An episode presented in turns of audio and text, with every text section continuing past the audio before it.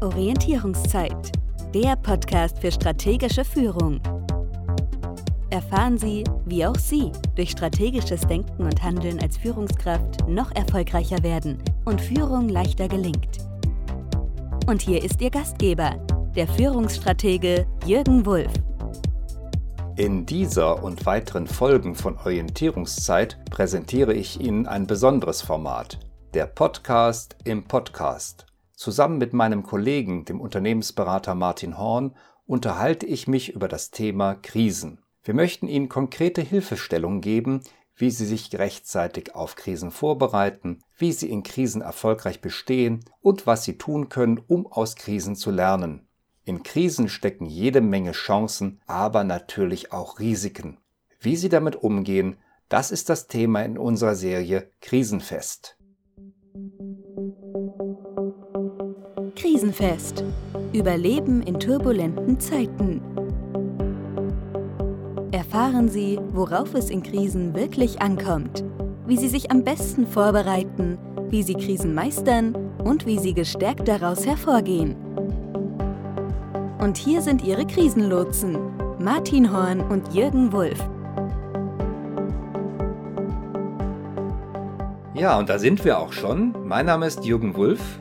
Und Martin Horn. Wir freuen uns, dass wir für Sie da sind mit dem Thema, wie überlebt man eigentlich in Krisen? Wenn ich so die Zeitung aufschlage, da sehe ich Wirtschaftskrisen, politische Krisen, Absatzkrisen, Börsenkrisen. Sind wir eigentlich dauernd im Krisenmodus? Ich denke, wir sind im Krisenmodus. Auch persönliche Krisen sind nicht zu vernachlässigen. Und trotzdem beschäftigen wir uns mit dem, was heißt Krisenbewältigung, Umgang mit Krisen, wie bereite ich mich auf Krisen vor, relativ selten. Eigentlich müssten wir also, weil Krisen doch so allgegenwärtig sind, gut vorbereitet sein und Bescheid wissen. Dem ist aber wohl nicht so, weder im Privatleben noch im Unternehmensumfeld.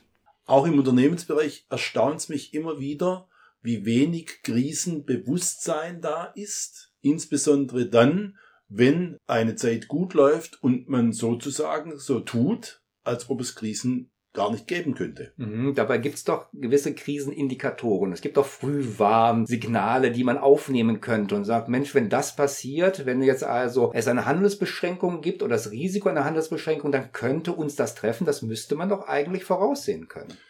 Man sieht es unter Umständen auch voraus, aber wir sind natürlich alle miteinander Weltmeister im Ignorieren. Mhm. Das heißt, Signale aufzunehmen, ist eine Aufgabe, die nicht so einfach ist, weil viel Tagesgeschäft uns täglich ja ablenkt und beschäftigt. Vielleicht ist es dann ja auch so, dass nicht sein kann, was nicht sein darf. Es würde ja auch darauf hinweisen, dass wenn ich mich nicht richtig vorbereitet habe, dass dann deutlich wird, dass ich einen Fehler gemacht habe. Und deswegen verdränge ich das Ganze finde ich extrem wichtig, was du da ansprichst, weil jetzt sind wir an dem Thema, worum es in der Krise ganz oft geht und was oft übersehen wird.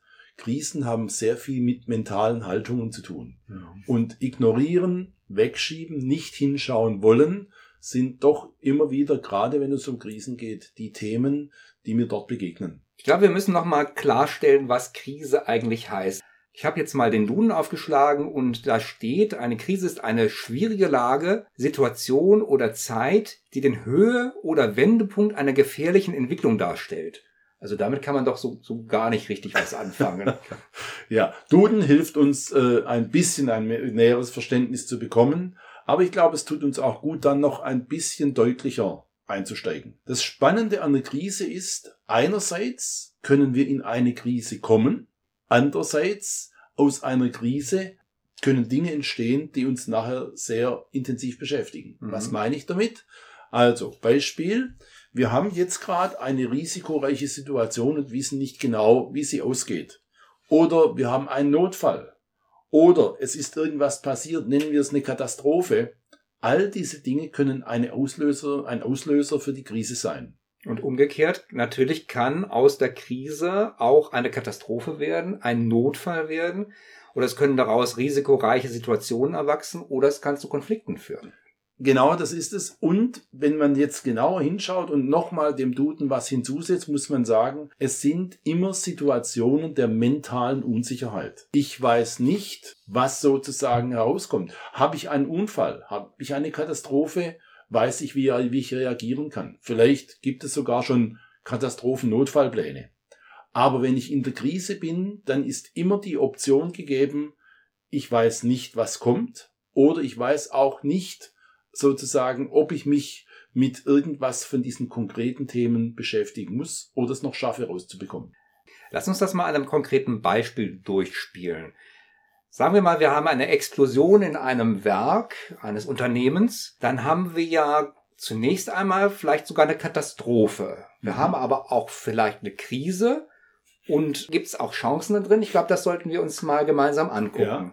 Ich finde ganz wichtig, ja, die Krise kennzeichnet Möglichkeiten für alle drei zur gleichen Zeit. Also es könnte eine Chance sein, es könnte eine Katastrophe sein und es könnte aber auch eine Krise sein. Mhm. Also die Explosion im Werk, da fällt mir gleich ein, dann kommen die Medien und die sagen, tolles Thema. Also für die Medien wäre es auf jeden Fall eine super Chance. Genau, wir berichten und das bringt uns Zuhörer. Ich denke, es wäre in jedem Fall, wenn es ein Brand ist, auch für die Brandbekämpfung eine Chance, zu zeigen, wie gut man ist. Die Werksfeuerwehr, die Werksfeuerwehr von, äh, die Feuerwehr von draußen, alle können zeigen, was sie können. Und auch für die Arbeitssicherheit, weil die natürlich auch jetzt mal den Originaltest hat und sehen kann, funktioniert das so, wie wir das vorgesehen haben. Einschließlich dessen, dass die Chance auch besteht, dann hinterher sagen zu können, okay, da müssen wir mehr tun. Mhm. Also es gibt tatsächlich auch Menschen, die aus solchen schwierigen Situationen eine Chance generieren. Wir haben aber auch natürlich Leute, die, für die ist solch eine Situation, solch ein Brand eine echte Katastrophe. Ja, das wäre das Unternehmen an sich, wenn zum Beispiel wichtige Unterlagen verbrennen und Dinge nicht mehr da sind, wenn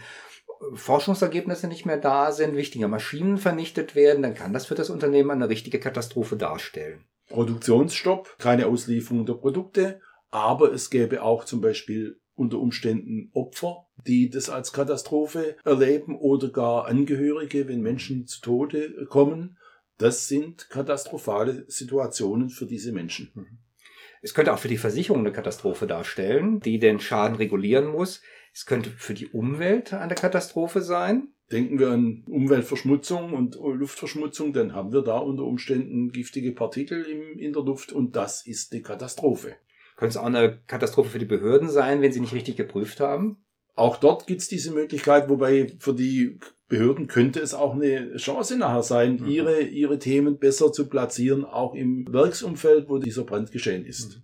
Jetzt haben wir gesagt, es ist eine Chance, eine Katastrophe. In welchem Bereich ist eine, Krise? Also auf jeden Fall für den Schuldigen, also der das verursacht hat. Der ist jetzt in einer Krisensituation. Es bringt auch das Unternehmen in gewissem Maße in eine Krise. Also wir merken, das ist so ein Übergang zwischen Krise und Katastrophe. Das ist manchmal fließend. Das ist fließend und es kann tatsächlich sein, dass ich da auch verschiedene Stadien durchlebe. Ne? Also ich sage jetzt mal als Beispiel, der wie auch immer Schuldige erlebt erstmal die Unsicherheit, was kommt auf mich zu. Und unter Umständen erlebt er auch die Katastrophe, dass er hinterher feststellen muss, ja, ich habe einen schweren Fehler begangen und werde dafür entsprechend auch bestraft. Das wird dann zur Katastrophe.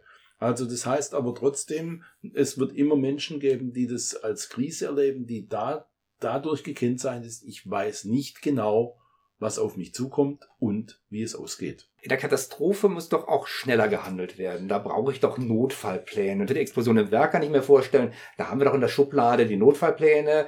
Die Feuerwehr wird das abarbeiten nach den Vorgaben. Und wenn ich gut vorbereitet war, habe ich für die Katastrophe mich auch selbst vorbereitet und habe dafür Notfallpläne. Katastrophe heißt, jetzt muss der Schaden möglichst schnell minimiert werden.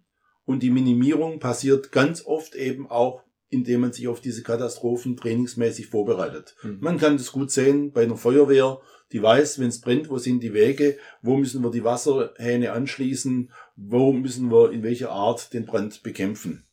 Haben wir da eine Krise, dann sind wir natürlich auf einer ganz anderen Ebene unterwegs, weil dann sind wir auf der Ebene unterwegs von, wie gehen wir jetzt eigentlich mit dieser Krise um, sprich, vor allem auf der mentalen Ebene, weil Unsicherheit das dominierende Gefühl in der Krise ist. Mhm.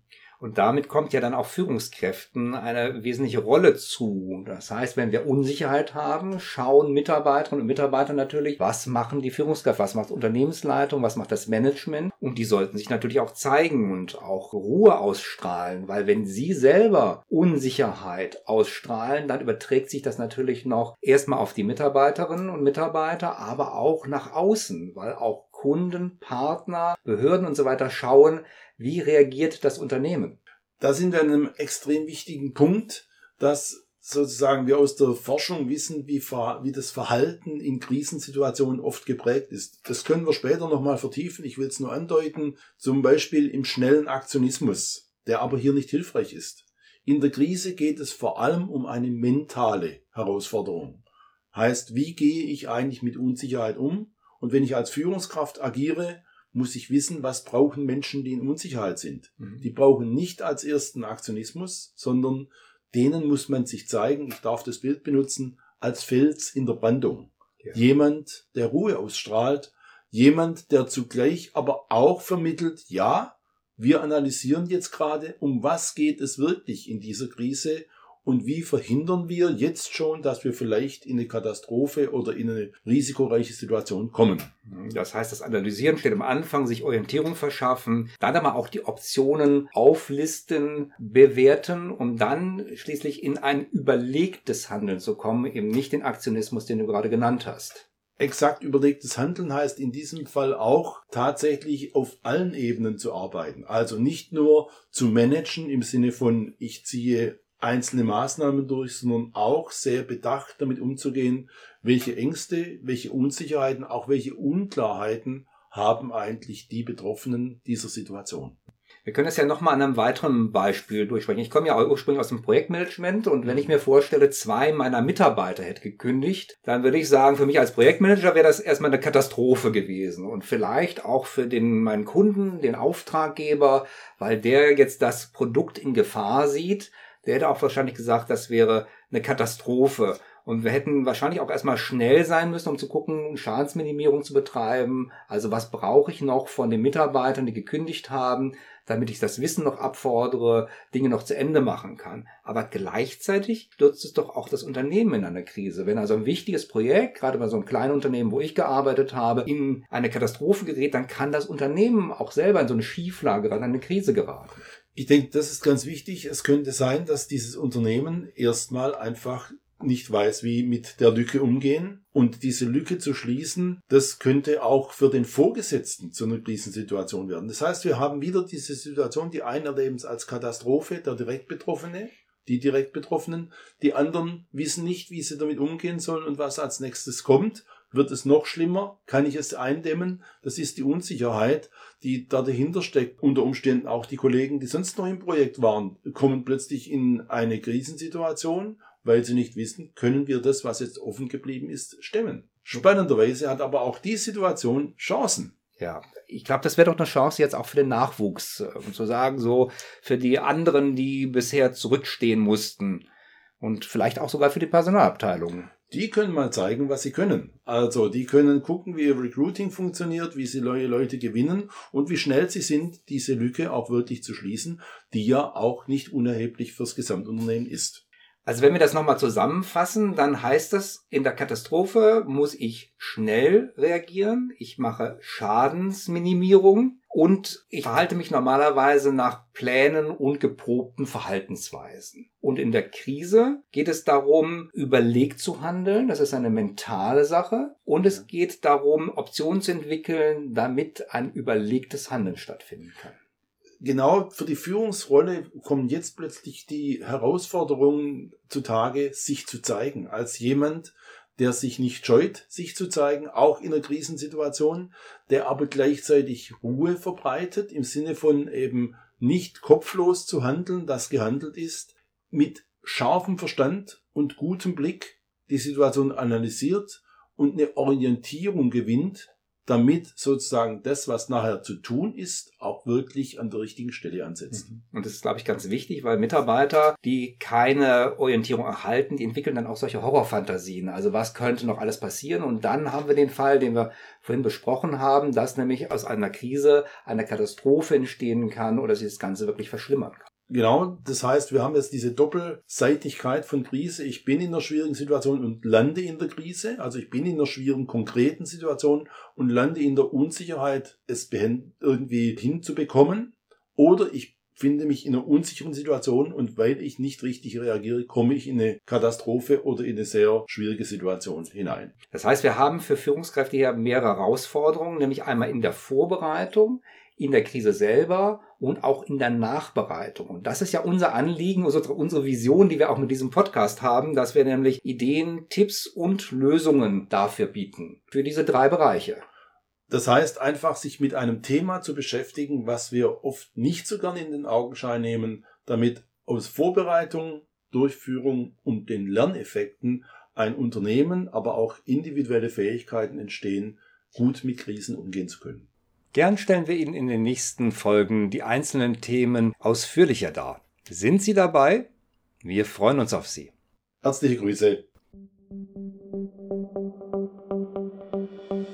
Bis zum nächsten Mal bei Krisenfest. Überleben in turbulenten Zeiten.